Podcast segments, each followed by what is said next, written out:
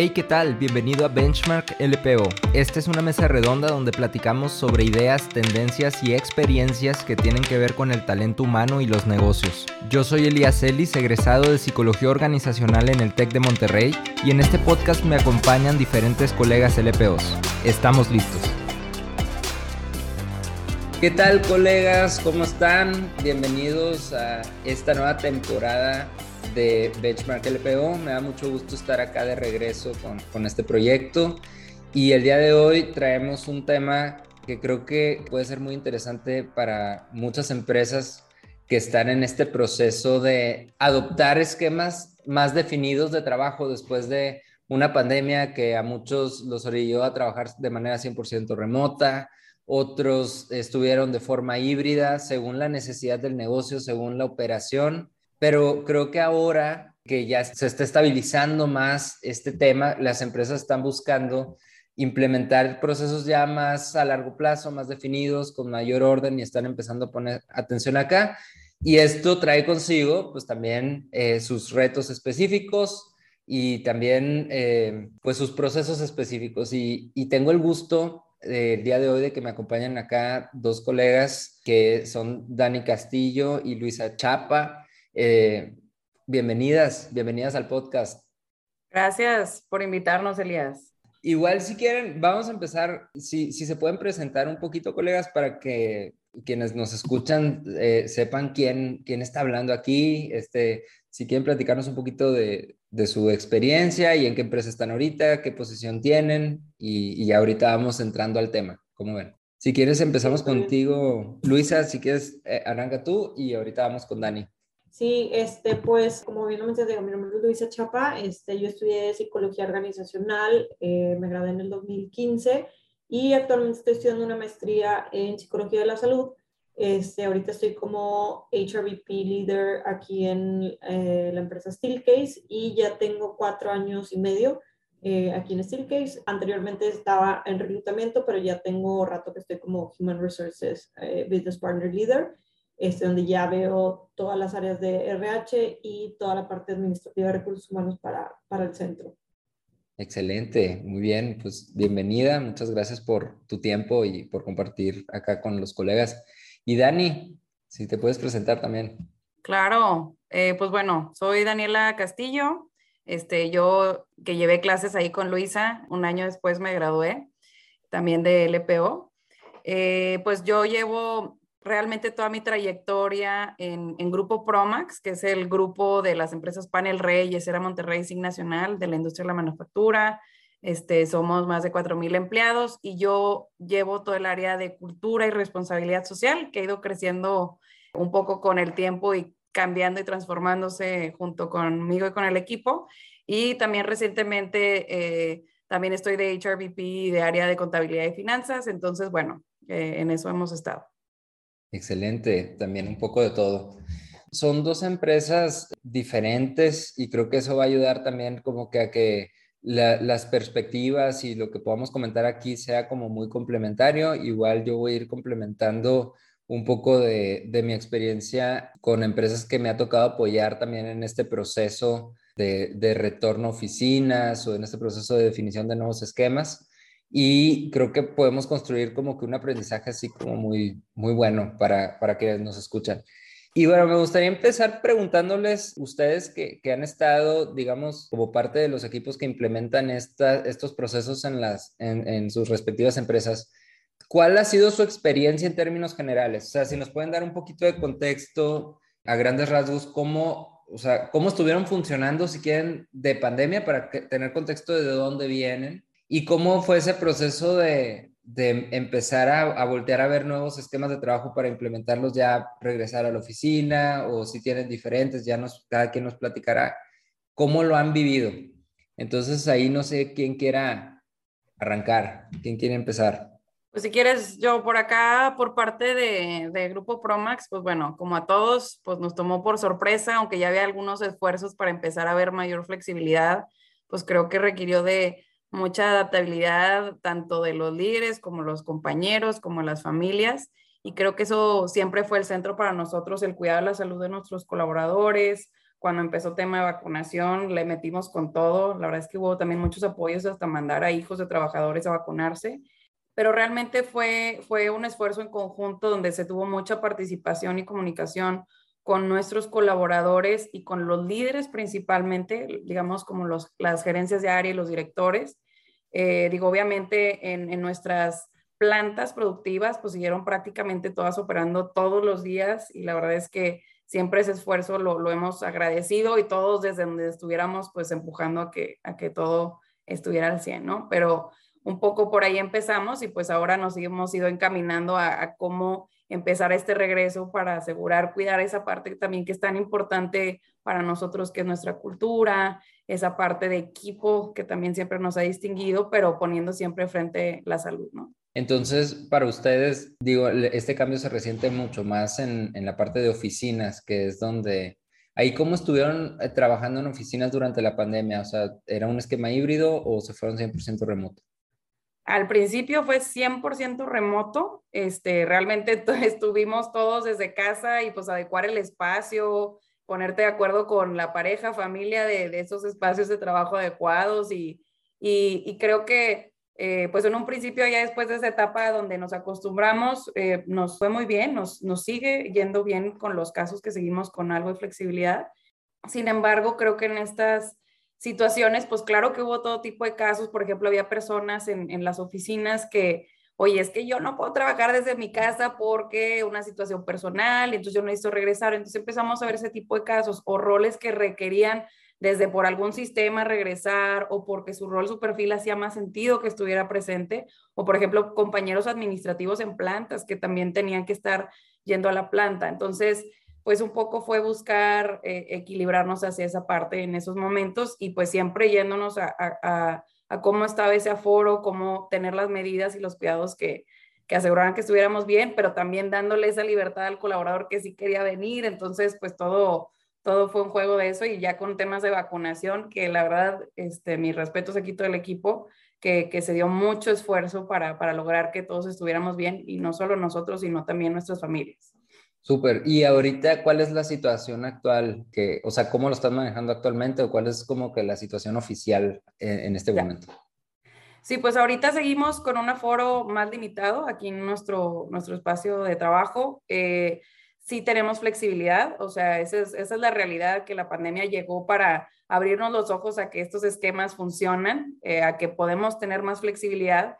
Sin embargo, también viendo que, que, extrañamos esa parte presencial, extrañamos los beneficios de la parte de la cultura, la colaboración, innovación. Hay muchos temas, por ejemplo, también de desarrollo del exposure con el jefe o con los líderes, directores de más alto nivel, que, que la parte virtual es muy difícil o esa parte informal del equipo. Entonces, eh, estamos eh, en ese esquema de, buscar esa interacción en la oficina, aprovechar esos espacios primero y tener más flexibilidad, ¿no? Esa es, ese es como la línea que estamos yendo ahorita. Creo que en todo sentido es ir experimentando, porque creo que así estamos muchas empresas y pues de mucho benchmark que hemos hecho y trabajo que han hecho aquí muchos compañeros así como con el esfuerzo y el apoyo de los líderes que han sido claves para esto, eh, pues es ir aprendiendo y experimentando, ¿no? De pronto tenemos algunos casos de ciertas personas que a lo mejor por su situación personal aún no les es posible regresar y están 100% remotos y pues bueno, seguimos tomando esas consideraciones para asegurar que, cuidemos a nuestro empleado ante todo, que también tenga un equilibrio en salud, pero que busquemos también esos resultados para la empresa, que también pues muchos de ellos desde casa a lo mejor pueden hacerse, pero otros le vemos mucho beneficio estar acá. Correcto, correcto, muy bien. Y, y solamente una duda que me queda, ¿cuánto, ¿cuánto tiempo tienen de que empezaron este proceso de, de retorno a oficinas? Pues mira, empezamos, pues ya, ya sabes que vas y vienes, ¿no? Pero sí. más o menos como en febrero fue cuando ya más formalmente empezamos a regresar en parte, así paulatinamente también conforme a las medidas pero creo que regresamos primero como el 30, creo que eso fue como diciembre, y luego 50 más o menos en febrero. Ahorita estamos cerca del 70 más o menos.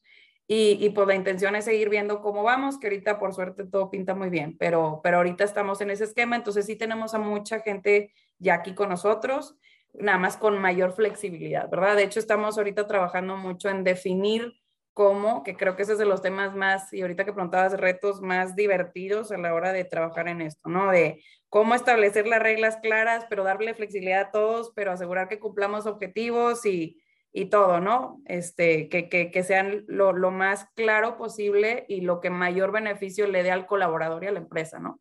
Ok, muy bien, muy bien. Pues muchísimas gracias, Dani.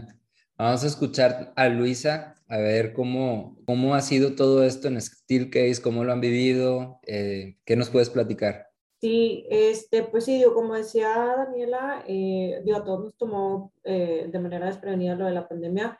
En Steelcase sí manejábamos ya anteriormente hasta cierto punto flexibilidad, eh, no de estar mucho tiempo en casa, pero sí manejábamos flexibilidad de, oye, pues si hoy tienes que salir temprano o si hoy tienes que quedarte en tu casa por alguna razón personal, o sea, para, para nosotros era como muy normal, pero ya con el tema de eh, la pandemia, sí nos tomó pues, alrededor de año, año y medio en, en, empezar a regresar, o sea, empezamos a hacer como pruebas, este, conforme se iba comportando el semáforo, nosotros, nosotros siempre nos guiamos por las regulaciones del gobierno, este, tanto en aforo como el tema de los semáforos y las, eh, los protocolos de seguridad e higiene.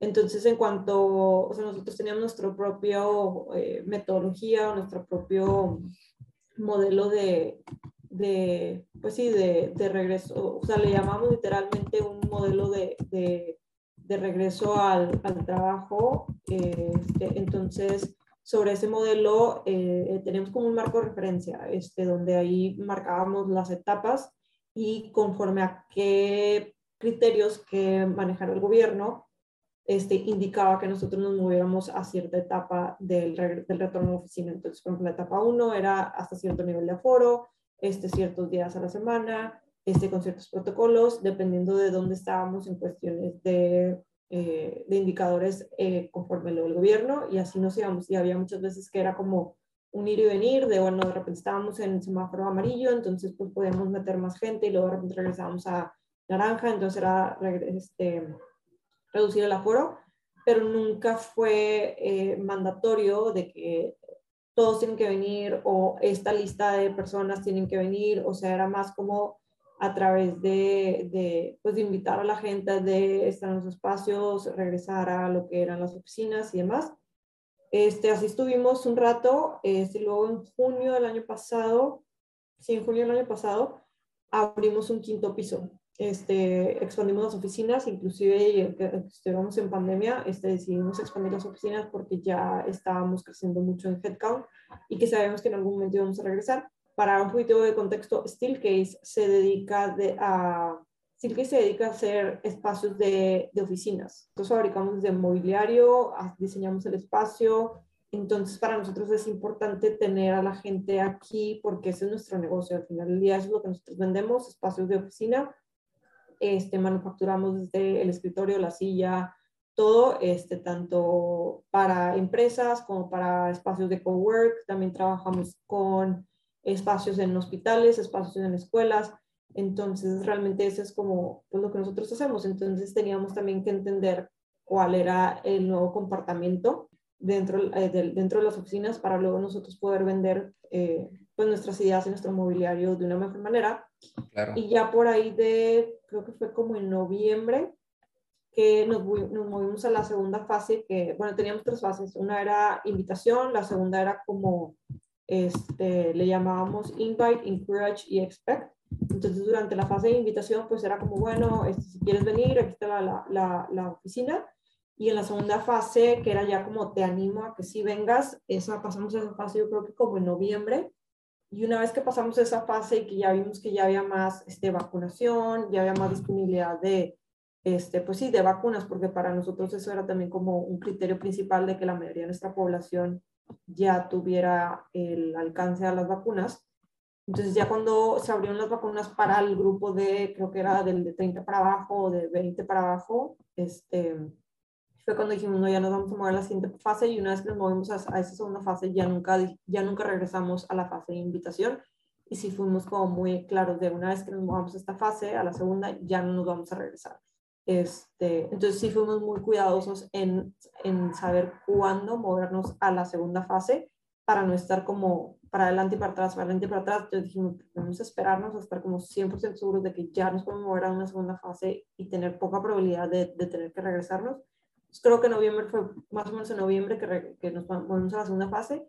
Y en enero repuntaban un poquito los casos y luego en marzo, en febrero ya pasamos como a la tercera fase y en marzo ya le pedimos a la gente que ya empezara a venir a la oficina ya como, o sea, ya lo llamamos, este es nuestro hybrid work, o sea, este es nuestro estilo de trabajo y ya este, creo yo que, pues no sé cómo andan las otras empresas, pero creo que este, el hecho de que nosotros em, hayamos empezado como a medio regresar, no regresar desde hace como un año, este, o por ahí de mayo del año pasado, yo creo que empezamos ya como que con estas, estas pruebas, hizo mucho más fácil el retorno a la oficina, o sea, hubo muy, muy poca resistencia, seguimos siendo tan flexibles como siempre, este, sí pedimos que la gente venga al menos tres días a la semana, este, por el tema de la regulación del de la ley del teletrabajo, pero no exigimos un horario de 8 a 5, tal día, tal día, tal día este equipo o tal día y tal día esta persona, es más bien al manejo de cada eh, gerente de área o cada director de área de cómo quieran manejar sus, sus tiempos, eh, porque pues ellos son los que conocen la operación mejor que RH o mejor que este, eh, la directora de aquí de Escritas.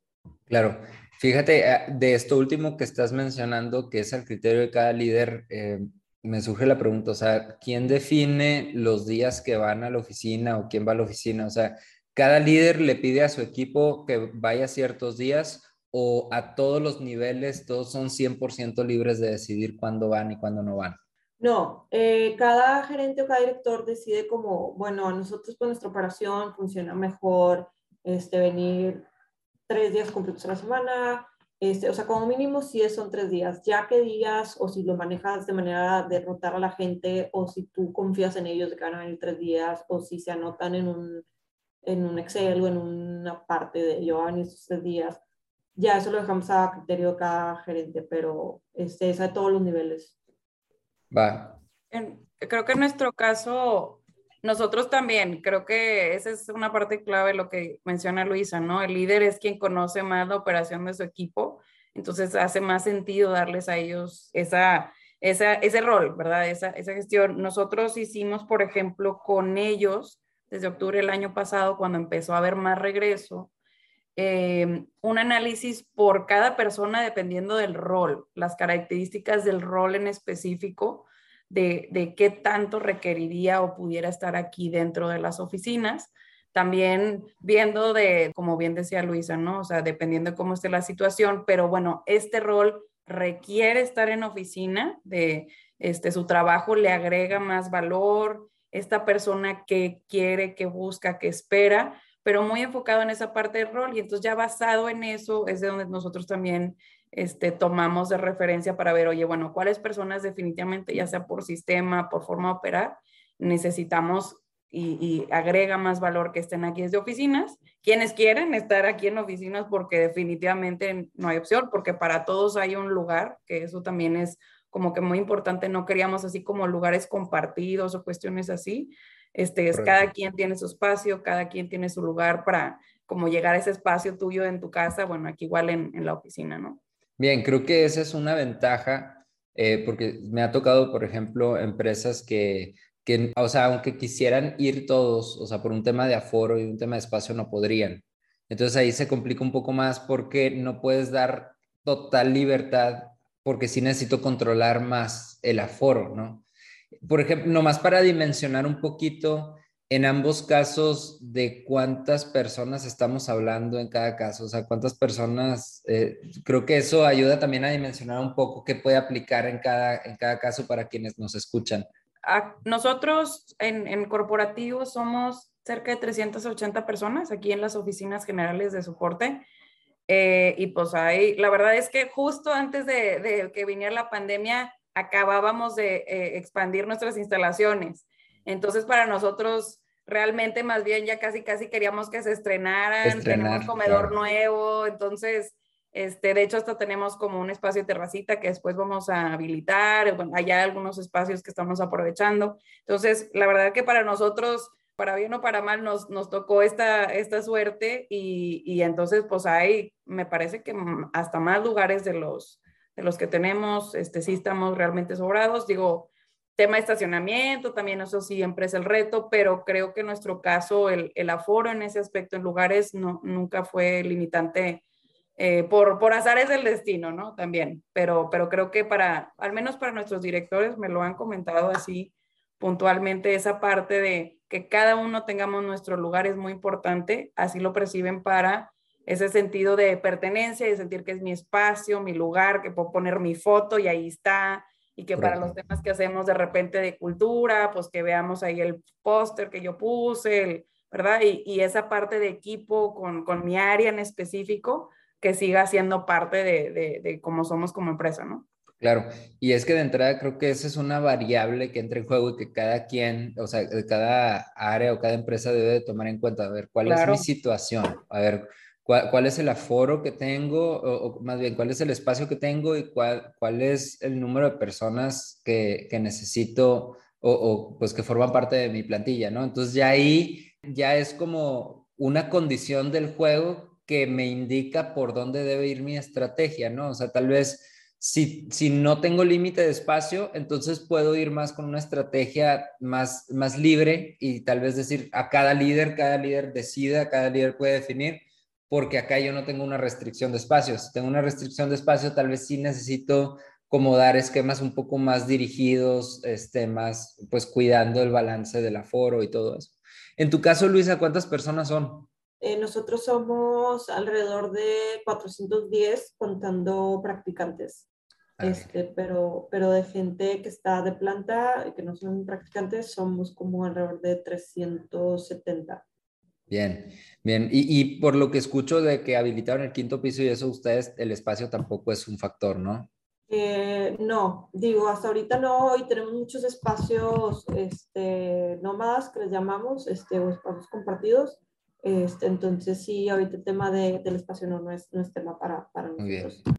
Fíjate que me gustó mucho eh, porque el, lo que mencionaste de, a ver, nosotros nos dedicamos a crear espacios de oficina y, y, eso es, o sea, se me hace un gran respaldo para decir por qué es importante que estemos en la oficina, porque en el caso particular de ustedes, pues tiene todo que ver con esa sensibilidad del mismo negocio, de que la gente esté viviendo el, pues cómo se vive ahora en las oficinas, ¿no? Para poder crear pues nuevas propuestas, productos y, poder tener esa sensibilidad del mercado. O sea, se me hace un caso interesante esa parte. ¿Querías comentar algo, Dani? No, que la verdad es que es, muy buen punto. O sea, la verdad es que creo que muchas empresas ahorita estamos aprendiendo y experimentando y creo que de pronto a lo mejor los que estuvimos de home office así full time, regresas a la oficina y es como el, el, volverte a adaptar, ¿no? Creo que a muchos nos pasó y muchos líderes y compañeros así lo han compartido.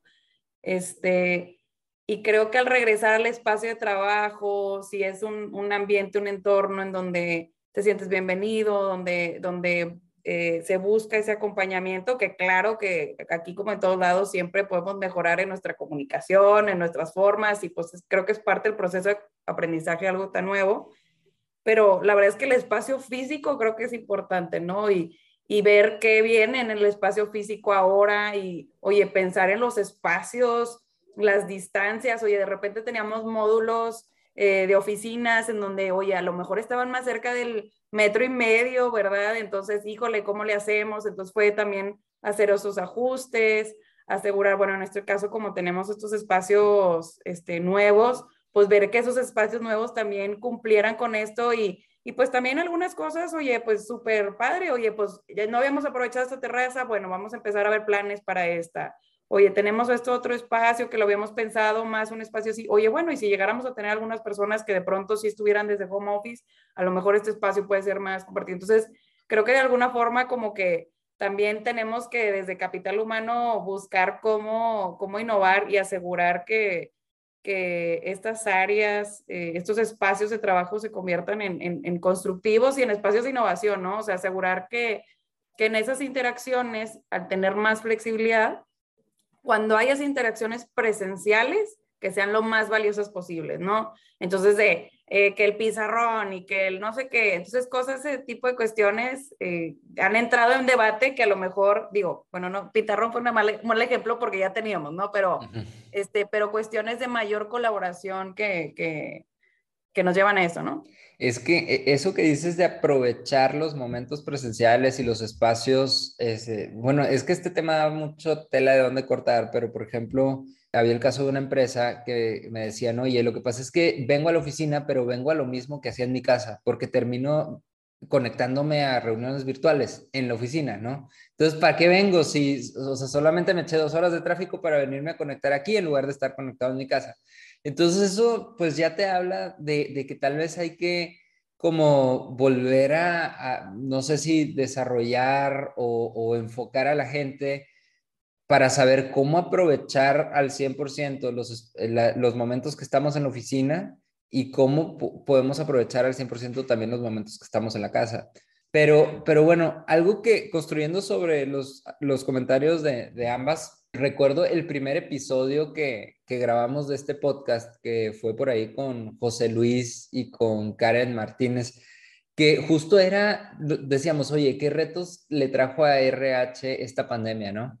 Y me acuerdo que José Luis decía, oye, es que no sabemos qué va a pasar, o sea, no sabemos cómo vamos a regresar, pero me acuerdo mucho de una conclusión particular que llegamos en ese episodio y creo que esa, e, eso sigue vigente y creo que es importante mencionarlo, y es que no hay una fórmula que aplique para todas las empresas, todas las industrias, ¿sí? Y ahí hay algo que mencionaste, Dani, que es, o sea, creo que es importante que el, capital humano tenga esa sensibilidad de su industria, su negocio, su, operación, para empezar a poner como que primero las bases de qué es lo primero que tengo que cuidar aquí, o sea, cuáles son las variables más importantes que entran en juego para mi empresa. En el caso, por ejemplo, de Luisa, ese entendimiento de negocio de decir, oye, pues si nosotros nos dedicamos a esto, pues por, por mera coherencia, nosotros debemos de tender a, o sea, como que la tendencia o la intención más va a ser traer a la mayor cantidad de gente aquí porque necesitamos vivir el negocio, ¿no? Y así cada quien, pues, sabrá su empresa, su giro, su tipo de operación, cuáles deben de ser los pilares principales que hay que cuidar. Ahora, este proceso de, implementar nuevos esquemas de trabajo, regresar a oficinas y todo eso, yo he visto que trae dos tipos de retos, o sea, todos los retos los podríamos clasificar en dos principales. Unos que son los de procesos, qué esquemas pongo, quién decide, este, si voy a poner, por ejemplo, un mínimo de horas o de días en la oficina, en qué situaciones una persona sí puede estar, no puede estar, todas estas evaluaciones que, mencionas, Dani, de, oye, a ver, estas áreas es más pertinente eh, que vengan a la oficina, estas pueden tener un poco más de flexibilidad y todo eso yo le llamo procesos. Y el otro tipo de retos son de cultura, que, que es cómo reaccionan las personas. Esa es una. Otra es cómo nos volvemos a adaptar o volvemos a aprender a trabajar de estas formas porque es como, por ejemplo, a mí me operaron dos veces de rodilla izquierda y el proceso de terapia prácticamente incluye un poquito de volver a aprender a caminar o, recordar el movimiento de la, el correcto movimiento de la pierna, porque de repente, pues por el dolor, de repente agarrabas como ciertas mañas al caminar y tienes que volver a, a ejercitar ese. Entonces, pues eso también es cultura, el volver a aprender a trabajar de estas formas, volver a coordinarnos, comunicarnos y gestionar todo lo que hay que gestionar. Em, si les preguntara, ¿qué parte consideran que fue más retadora o igual? O si quieren poner algún ejemplo de qué retos encontraron de procesos y qué retos encontraron de cultura. En mi caso, más que, digo, realmente eh, desde que empezamos a regresar a la oficina, este, sabemos que para mantener una cultura o más bien para mantener a la gente con esta parte de, de que sigan sintiendo un compromiso para con la empresa, pues necesitamos que, que, tener una buena cultura, ¿no? Entonces, digo, es algo que ya hacíamos antes de la pandemia, de tener muchas experiencias para los, para los colaboradores, este, desde eventos, este, regalamos de repente cosas, o traemos como que speakers, o tratamos de hacer como lo, lo más que podemos en cuestión de eventos, ya sea, por ejemplo, el, mes, el Día de la Mujer no fue el Día de la Mujer, hicimos todo un mes alrededor del tema del Día de la Mujer. Este, la semana pasada tuvimos una semana de la salud, esta semana tenemos Día del Niño, luego sigue Día de las Madres, entonces como que tratamos de hacer cosas que hagan que a la gente le guste estar en la oficina. Este, realmente no es algo nuevo para nosotros, o es algo que ya hemos, hemos hecho antes de pandemia, simplemente fue como el retomarlo otra vez ahora que, que ya se puede en, en pandemia. Este, y eh, entonces, pues bueno, básicamente no fue como algo, algo nuevo que, tengamos, que tuviéramos que eh, implementar o idear. Sí hemos hecho algunos cambios en, en, mejorar ciertas cosas, en darle más atención a lo que la gente está buscando y necesita, por el afán de, de, de, que la gente esté con ese compromiso con nosotros. Decías que era lo de la cultura y la otra parte era lo de, ¿qué, perdón? procesos. lo de procesos. Sí, la mayoría de nuestros, de nuestros roles son procesos administrativos, entonces mucha gente sí decía que, pues bueno, ya nos dimos cuenta que podemos trabajar desde casa, no tengo que estar en la oficina, pero una vez que empezamos a retomar más el venir a la oficina, yo creo que la misma gente se ha dado cuenta del valor de estar al lado de la persona, porque haces cosas mucho más eficiente, en vez de que todo sea a través de un mensaje de Teams o tener que tener una junta, este, entonces, esas mini interacciones en el día a día a veces hacen que las cosas avancen más rápido en vez de estar esperando a que te conteste un mail o que te conteste en Teams o verlo en la junta. Hay muchas cosas que puedes adelantar o darle seguimiento a través de estas interacciones pequeñas que hay, pues a través de esas interacciones que hay en, en el día a día, ¿no? De pasillo, por así decirlo. Claro. En el caso de ustedes, creo que el, el tener una cultura fuerte en ese, e, en ese sentido de la flexibilidad, porque dices que ya desde antes lo practicaban, creo que es un gran apoyo para facilitar los procesos, porque en los procesos puedes, como decía Dani, ir experimentando, ir corrigiendo, pero si la, si la cultura está fuerte, pues de alguna manera te soporta esos cambios y esos, y esos procesos. Cuando es al revés, he notado que, que puede llegar a, a costar un poco más de trabajo. En tu caso, Dani, ¿qué has encontrado? O sea, ¿qué, retos has encontrado o cuáles crees que han sido los más pesados de procesos de cultura? ¿Cómo les tocó? Me, encanta la división que haces y, y, creo que son tantos temas que ver cuando se está trabajando con esto que clasificarlos está, está muy práctico. Mira, creo que en la parte de procesos, nosotros sí, digo, siempre hemos tenido, o sea, la verdad es que el enfoque es una empresa familiar, entonces la parte de cuidar a la persona y la familia y el tiempo y los eventos personales siempre ha estado. De hecho, tenemos una política de flex, eh, tenemos tipo un banco de horas que tú puedes utilizar y eso pues es para todos, ¿no? Pero realmente pues siempre hemos ido con horario estándar y digo, ya había cierta flexibilidad en horario de entrada y de salida, pero, pero aún así como que apenas estábamos creo que calentando motores en eso.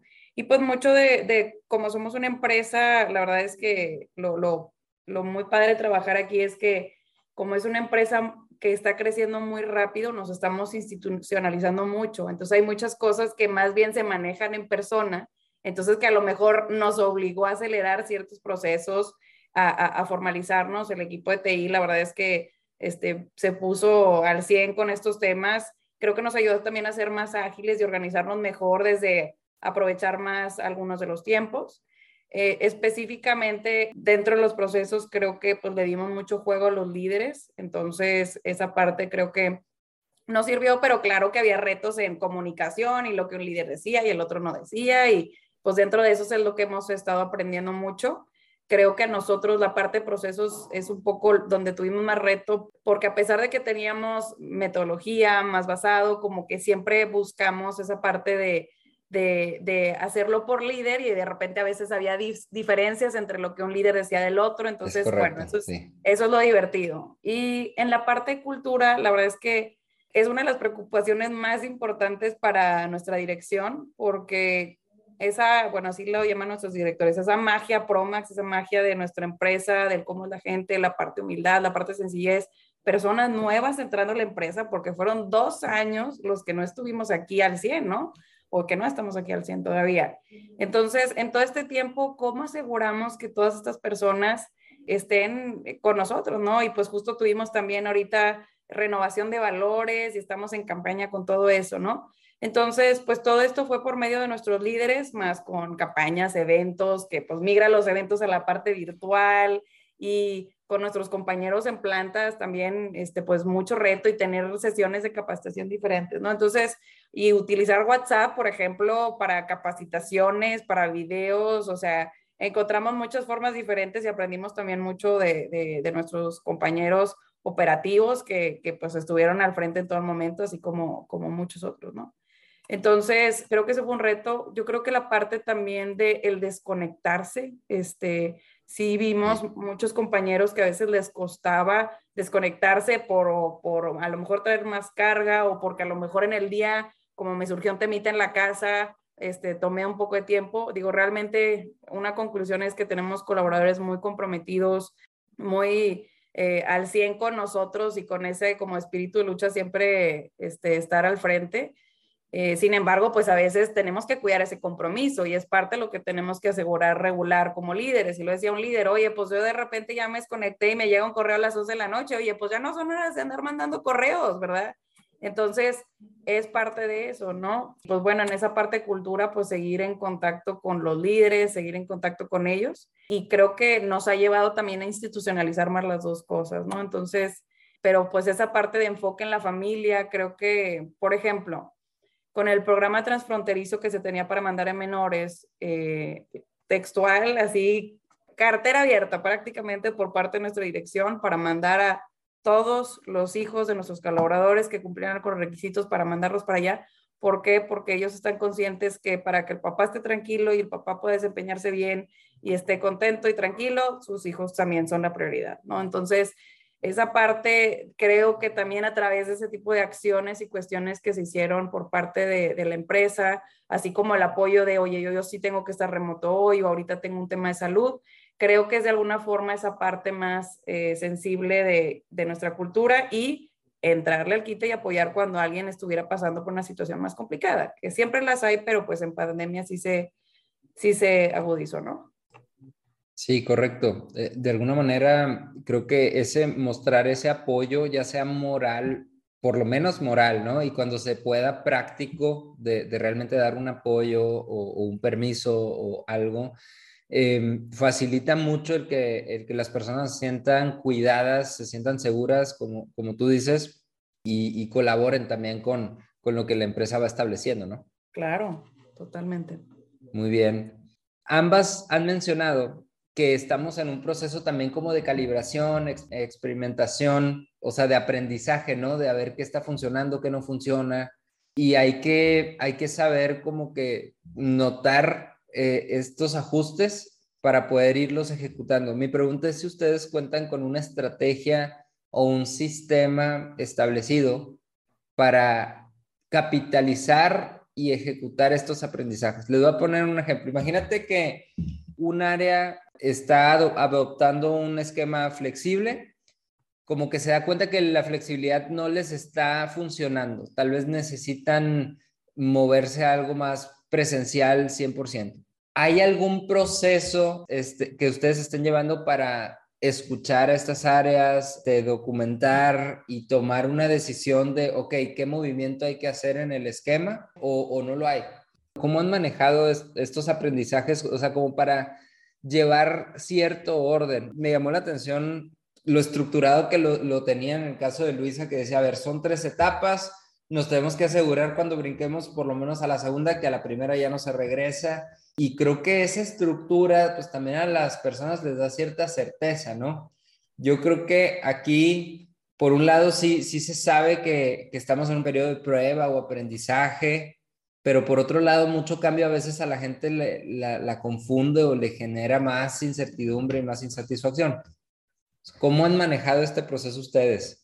Este, pues en nuestro caso, el hecho de que hayamos tenido como esta marca de referencia, digo, y no fue algo que hicimos nosotros aquí en Monterrey, o realmente como este, que es una empresa global, hay equipos este, conformados regionales que se dedican al, al análisis de, de, mercado y de qué es lo que están buscando este, las, las, personas.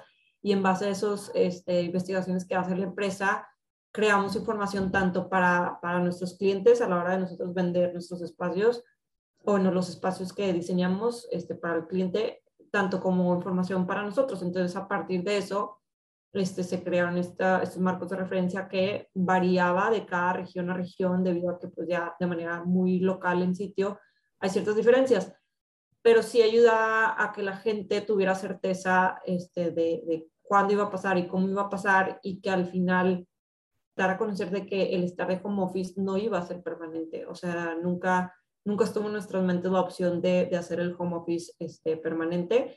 Eh, yo creo que apenas estamos empezando a adaptarnos, pero sí creo que entre más pasa el tiempo y si seguimos con, con los casos bajos y que ya no haya como una gran, un retraso por el tema de la pandemia o otra ola o algo, vamos a seguir en este curso de aprendizaje, en este eh, camino de aprendizaje, porque no creemos que ya, porque estamos medio de regreso, ya tenemos eh, gente, a la gente de regreso, ya es todo lo que hay que hacer. O sea, creo que hay que hacer cosas todavía un poquito más formales como desde tu descripción de puesto, este, dado lo que tú haces, cómo, cómo se clasifica tu puesto. Eres alguien, digo, allá como en palabras muy internas de nosotros, eres alguien nómada, eres alguien que tiene que estar 100% en la oficina, o eres alguien que tiene que estar 100% en casa. Nosotros sí tenemos tres o cuatro personas que están 100% en casa bajo un este, convenio de teletrabajo, pero es precisamente por la naturaleza de, de, sus, de sus roles, ¿no? Muy bien, muy bien. Además, el, este esquema que, que, compartiste se me hace bien padre porque, digo, en caso de que haya otro repunte o, o, alguna otra situación, pues solamente regresas a la etapa anterior, pero la gente tiene certeza de, de, de cuál es la postura de la empresa y ya solamente nos estamos moviendo entre las etapas, pero ya sabes qué esperar. Sí, yo creo que esa, e, ese es un punto muy, muy bueno que, que pueden los colegas tomar en cuenta. En tu caso, Dani, ¿cómo, ¿cómo lo han manejado este proceso de aprendizaje? La verdad es que ahorita que escucho a Luisa digo, chin, hubiéramos hablado antes, porque está muy, muy práctico así el, el, el, tener y poder dar esa, esa claridad, ¿no? Creo que en nuestro caso también por la naturaleza de nuestras operaciones, la forma en la que la que hemos operado, pues bueno, mucho ha sido el contacto con el equipo de capital humano y los líderes. Eso creo que ha sido lo más que hemos estado. Entonces, cuando hay situaciones puntuales, pues las revisamos, las, las estuvimos viendo tanto por temas de salud, por ejemplo, cada que había algún colaborador que tuviera algún síntoma, etcétera, pues bueno, todo capital humano estábamos ahí este, pendiente. De hecho, también eh, vimos que queríamos estar más cerca todavía de la gente con ese esa parte humana que es tan importante para la empresa y esa parte de cercanía con nuestros empleados. Entonces, de hecho, por eso también yo ahorita tomé una parte de rol de HRVP, ¿no? Porque varios de nosotros, eh, de cabezas de las áreas y algunos otros compañeros, este, pues nos dividimos también en clientes internos para poder, con todos estos cambios y todas estas cosas, tratar de tener una mejor comunicación, porque sí vemos que cada área tiene necesidades diferentes, que cada forma de trabajar de los líderes y necesidades sí son un poco diferentes, aunque sí traemos este esquema siempre de Office First. Creo que siempre lo continuamos reforzando, que todo este tema era temporal, que era algo que la empresa estaba apoyando y asegurando que lo primero era la salud de los empleados. Y ahora que, que, ya se está regresando a, a, a, las oficinas, pues es buscar sacar provecho de, de estas dos partes, ¿no? Y yo creo que ese, ese contacto es lo que más nos sirve y esa es como nuestra estrategia ahorita central, ¿no? Y, creo que un tema que a mí me ayudó mucho porque hemos tenido como 200 pláticas de este tema y creo que son pocas, este, con el equipo de compensaciones que ha estado muy pegado con este tema y beneficios, con los diferentes encargados de las plantas, con los HRBPs, con los líderes, con los directores. El tema de flexibilidad es un beneficio, ¿no? Y el centrarnos en esa parte y, poderlo presentar hacia los colaboradores con, esto, con estos nuevos esquemas es, nosotros vamos a buscar siempre dar esa flexibilidad, buscar ver, tratar de aterrizar más a lo mejor la estrategia este, de la forma más puntual posible, ahora que ya sabemos exactamente cómo, cómo, bueno, no exactamente, pero ya vemos más claridad en el panorama. Y como esto es un beneficio quiere decir que es también muy basado en los resultados, ¿verdad? A lo mejor si dentro de una persona en su rol, si le es posible tener más flexibilidad, pero aún puedo tenerla, pero si yo abuso de esa flexibilidad o no cumplo con mis objetivos o traigo un bajo desempeño, pues pierdes ese beneficio. Pero al contrario, hay algunos que ese beneficio lo aprecian, lo valoran, le pudieron sacar mucho provecho y le podrán sacar a lo que venga y los, las experimentaciones que hagamos.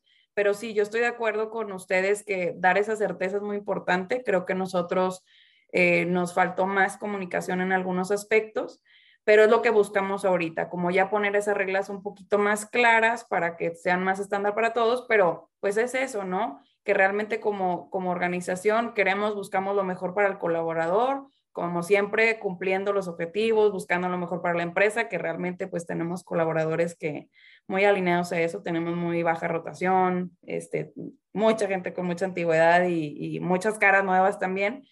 Pero bueno, esto es un beneficio, entonces hay que, hay que tomarlo, apreciarlo y tratarlo así, ¿no? Este, entonces, creo que eso para nosotros fue muy importante como declararlo como tal me encanta que, lo digas, Dani, porque fíjate, en ambos casos yo identifico que las empresas han sabido balancear muy bien su postura, ¿sí? ¿Y, a qué me refiero? Parte de cómo e, es, que a mí me ha tocado ayudar eh, a las personas o a, ciertas empresas que están haciendo esto es hacer consciente que todo, todo lo que ellos implementan eh, tiene efectos digamos, de sumas y de restas en la gente, ¿sí? O sea, incluso para el negocio, o sea, lo podemos decir de muchas maneras, sumas y restas, ventajas, desventajas, pros y contras, eh, no importa, pero al final de cuentas todo, todo se balancea, ¿sí? Entonces, por ejemplo, fíjate cómo en tu caso, Dani, tú dices, es una empresa familiar que tiene una postura muy humana, eh, nos preocupamos por la familia, mandamos a los niños a la vacunación, pero eso necesitamos balancearlo y necesitamos darle sentido de negocio a la gente. O sea, necesitamos también dejar muy claro que, o sea, todo esto lo hacemos por una convicción, pero que esperamos resultados y que toda esta flexibilidad y este humanismo son beneficios, es valor agregado que la empresa da porque nos interesa también cuidar los resultados, ¿no? Necesitamos balancearlo. En el caso de Luisa, creo que la empresa ha, tomado como que una postura principalmente más hacia el negocio, decir, a ver, nosotros hacemos esto, entonces nosotros tenemos que estar acá, ¿sí? O sea, este, esto es nuestro, nuestra forma de hacerlo, pero me voy a preocupar por hacer cosas, eh, y hablaste de que llevaron speakers y que el mes de la mujer y el día del niño, vamos a encargarnos de hacer cosas para que si te voy a pedir que vengas, pues que esté padre venir, ¿no? Entonces ahí es donde, donde lo compenso. Yo creo que como capital humano es importante de la postura de la empresa, de cualquier proceso que yo implemente, ver cuál podría ser el efecto que esto va a generar para ver cómo lo necesito complementar, ¿sí? E, e ir equilibrando estos, pues estas balanzas que se viven. Sí, sí, creo que definitivamente siempre es el, el, el balance y claro, totalmente de acuerdo, lo decía hace ratito, es cada empresa tiene su variable de éxito, tiene, tiene que saber cuál es esa ecuación y pues no, es perfectible siempre y va a ir cambiando dependiendo de las circunstancias. Este, y creo que, creo que el tema es que nosotros como capital humano y nuestros líderes estemos buscando siempre esa fórmula, ¿no? De buscar lo mejor para el colaborador, pero también buscar lo mejor para la empresa al mismo tiempo, que eventualmente lo mejor para el colaborador es también lo mejor para la empresa y lo mejor para la empresa también termina siendo para el colaborador, ¿no? Creo que sí, creo que lo resumiste bastante bien. Digo, nosotros también en un inicio, digo, es que, híjole, ya se siente hace tanto, pues que pláticas, talleres y diferentes cosas, y ahorita en el regreso también traemos ahí algunos temas, sorpresas nuevas para este más regreso ya más completo, pero pero bueno, sí es, es creo que ir buscando rescatar de las dos partes y, decir, oye, bueno, lo que queremos son los resultados, pero queremos esos resultados con y considerando a nuestra gente, ¿no? Muy bien. Y creo que una pieza clave de, de, lo que también dijeron ustedes es el que sí se me hace importante que la empresa tenga una postura clara y que esa postura se comunique también de forma clara porque así la, gente ya sabe qué esperar, ya sabe cuál es la postura y sobre todo creo que el reto más fuerte también es ser muy coherente, ¿sí? Porque de repente también podemos encontrar empresas que tal vez dices, oye, para no echarme encima a la gente, traigo un speech muy de, humanismo, de, de, que te quiero cuidar y me importas mucho y el bienestar y la calidad de vida, pero dices, oye, es que mi operación no me permite ser tan flexible, entonces tal vez este, por acá ya en la práctica, pues soy más mandatorio. Mejor acepto que soy mandatorio, que las cosas tienen que ser así y digo, a ver, ¿de qué forma te puedo compensar esto para que no te afecte tanto, no? Digo, aquí en resumen es que la empresa tenga una postura clara y también la comunique para que la, gente tenga esa certeza. Y bueno, para ir aterrizando este episodio, ahora sí la, la pregunta que les quería hacer hace rato es, si tuviéramos una persona, un, colega de capital humano que, apenas va a empezar este proceso o lo está empezando, ustedes desde lo que han vivido en sus empresas, ¿qué le aconsejarían? Sí, o sea, esa es una pregunta bien abierta, pero para ustedes, ¿cuáles serían los puntos principales a tomar en cuenta a una persona que está por empezar un proceso de definir nuevos esquemas y regresar a la gente a oficinas? Pues creo que hace un momentito lo mencionabas, tratar primero definir qué es lo prioritario para la empresa. Digo, obviamente, lo, que marca la ley es siempre clave y lo que nos manda el gobierno, eh, pero ¿qué es lo más importante para ti como empresa? ¿A qué, ¿A qué le vas a dar más prioridad? Y tratar de ser eh, consistente en la comunicación, que va a ser muy difícil porque eh, en todo caso y en todo tipo de operación hay diferencias pero tratar de ir ajustando y mandando señales claras. Por ejemplo, también tuvimos, cuando empezó a haber un regreso más importante, eh, hicimos una sesión de capacitación para explicar, etcétera. Y claro, hay, hay como bien dices tú, eh, en algunas ocasiones que es regresar, oye, pero es que yo desde casa estoy más a gusto, más feliz. Y, claro, hay, hay algunos beneficios, pero también es bueno, es que esta es la postura de nuestra empresa y creo que explicar el por qué, ¿verdad? ¿Cuáles son esos motivos? ¿Qué son esas cuestiones? Abrir los diálogos y tratar las inquietudes que hay para asegurar que, que, nuestro talento, nuestra gente, este, sienta que, que, es escuchada y que te estamos tomando en cuenta sus decisiones. Y que a veces, a lo mejor nos toman un poquito más de tiempo este, por algunos motivos, pero que sepan que se está escuchando sus, sus comentarios y estar cerca de ellos. Correcto. Muy bien, muchas gracias, Dani. ¿Y tú, Luisa? Pues yo les diría que no hay, o sea, que no hay una bola mágica como para saber qué va a pasar en el tema de la pandemia este, en un futuro. Este, entonces, pues sí, planear sobre eh, tiempos cortos hasta que esto no, no sea ya como, el tema de la pandemia no sea como ya algo definido para largo plazo y pues que no, no, que todos en el mercado estamos igual, o sea, nadie tiene la, la manera correcta de hacerlo o la mejor manera de hacerlo o un deber ser.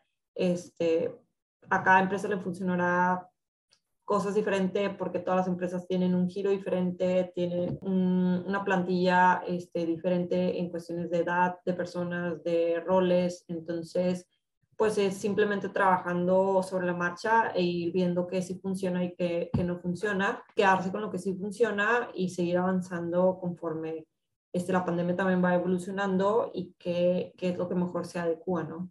Correcto. Me encantó lo que dijiste de tiempos cortos. O sea, yo creo que ante tiempos de incertidumbre, lo mejor que puedo hacer es pues planear a corto plazo, ¿sí?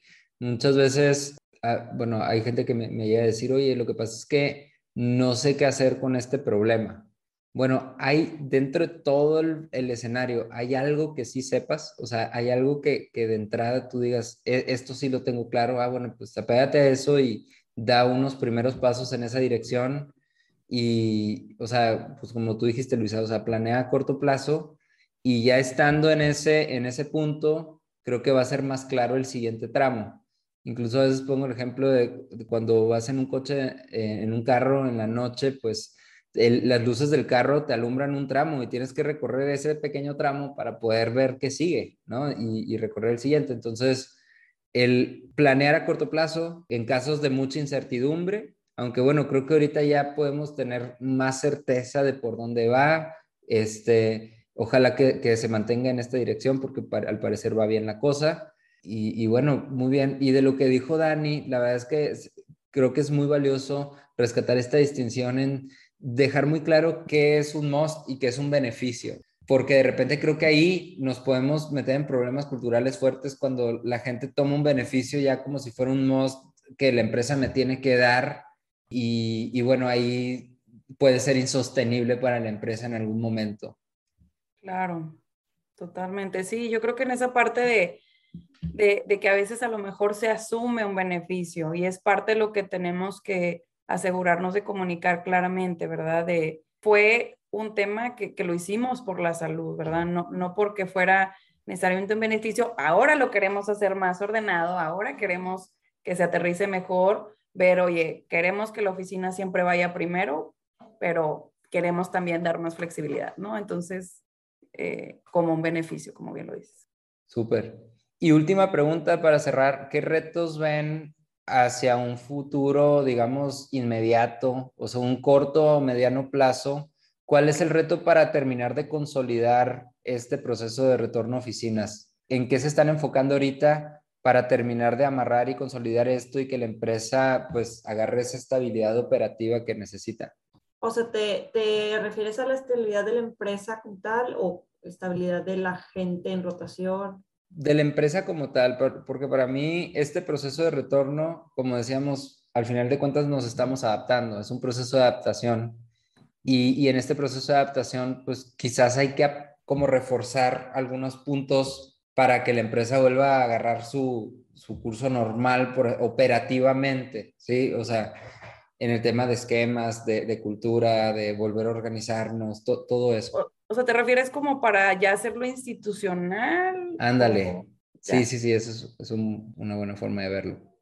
Ya, yo creo que en el caso de nosotros acá en Promax, ahora sí, viendo más certidumbre y habiendo vivido todo tipo de altas, bajas en casos, no casos y, y pues futuras cuestiones que nos pueden llevar a este tipo de situaciones, eh, creo que ya estamos mucho más preparados y creo que así lo ven con las empresas que he podido platicar o con colegas, compañeros, también LPOs algunos. Y es más bien ahora sí aterrizar con todo lo que sabemos, poner las reglas muy, muy claras y, tratar de definir lo más posible. Eso es por una parte y por la otra, estar abiertos escuchar y como un, un círculo virtuoso el el ir mejorando, ¿no? En espiral, ¿no? Es, no va a ser estático, va a ir evolucionando, vamos a ir experimentando y aprendiendo, escuchando de la gente, por eso hicimos este esquema más cercano a la gente de HRVP. Entonces, creo que es un poco así esa parte y cómo aprovechar y explorar nuevas tecnologías, que también aprendimos mucho de ellas en este proceso, que nos puedan ayudar a, a tener aún más flexibilidad y a, aún mejores formas de colaborar, ¿no? aprovechando todo lo que sí hacemos en, en persona y, y, los espacios que queremos seguir que existan para asegurar nuestra cultura. ¿no? Buenísimo. Muchas gracias, Dani. Luisa. Pues yo creo que eh, todas las empresas están como en este repunte de operación. Este, pues hay muchos temas pasando alrededor del mundo que afectan ciertas industrias. Eh, pero pues se está, al menos en Stilky estamos tratando de, de, de, seguir atrayendo y reteniendo el talento, de mantener la mayor estabilidad posible para el bienestar de, pues de, de la gente, ¿no? Y de, de, nuestra operación y de ver cómo podemos hacer esto, estas, estos cambios y estas, estos momentos de incertidumbre un poco más, un poco más eh, certeros para, pues para el futuro, ¿no? Muy bien. Sí, que, que el cambio change is the new normal, ¿verdad? O sea, ya es parte del, de, de, lo que vemos en todas las industrias, en todas las empresas y que hay que estar listos y estos esquemas nos ayudan a estar más listos para, para cambios y creo que enfocarnos en objetivos también es un tema bien importante. Sí. Este, para, para enfocarnos principalmente en eso, ¿no? Correcto, y aprender o reaprender a enfocarnos en objetivos, porque Muchas veces, eh, pues pa parece algo como muy obvio, parece un must, pero, pero realmente cuando, cuando te metes a ver como que la, el día a día de las empresas, todavía hay muchas personas que están más acostumbradas a, a moverse o enfocarse en las actividades y en los procesos que en los objetivos. Entonces, creo que es, es, una gran ventaja cuando un equipo logra enfocarse en objetivos porque ya de ahí se abren muchas alternativas de cómo podemos llegar ahí, ¿no? Y podemos generar este aprendizaje y esta adaptación al cambio y las nuevas normalidades que se nos presenten. Bueno, colegas, pues con esto cerramos. La verdad es que les agradezco mucho. Se me fue rapidísimo, por lo menos a mí se me fue bien rápido esta conversación. Creo que hay muchísimos temas desde donde lo podemos explorar, Y bueno, este espacio siempre abierto para, para ustedes. Este, muchas gracias por darse el tiempo y compartir estas experiencias y estas prácticas en, en el podcast. Y bueno, no sé si tengan algo más que decir. No, yo pues agradecerte este, por el espacio y estoy feliz de haber pues eh, platicado también, reencontrarme con Dani este, y pues cualquier cosa aquí estamos a la orden y, pues seguimos platicando para, para estos temas de, de RH, espero en un futuro volver a, estar aquí con, contigo. Con gusto, claro que sí. Sí, igualmente agradecerte mucho, Elias, eh, pues seguir conectándonos como LPOs creo que nos agrega siempre mucho valor y, y creo que muchos temas de capital humano eso es, compartirnos, escucharnos qué hacemos cada quien en cada organización y qué es lo que podemos hacer mejor por nuestro talento y, pues el desarrollo. Y pues también, mucho gusto saludarte, Luisa. Espero volvamos a coincidir los tres y que pronto nos juntemos. Entonces hay que decirle a José Luis que nos junte, ni modo. Saludos también ahí a los profes y a todos los colegas. Muchas gracias, saludos José Luis, todos colegas y bueno, sigan escuchando Benchmark LPO. Bye. Gracias, bye.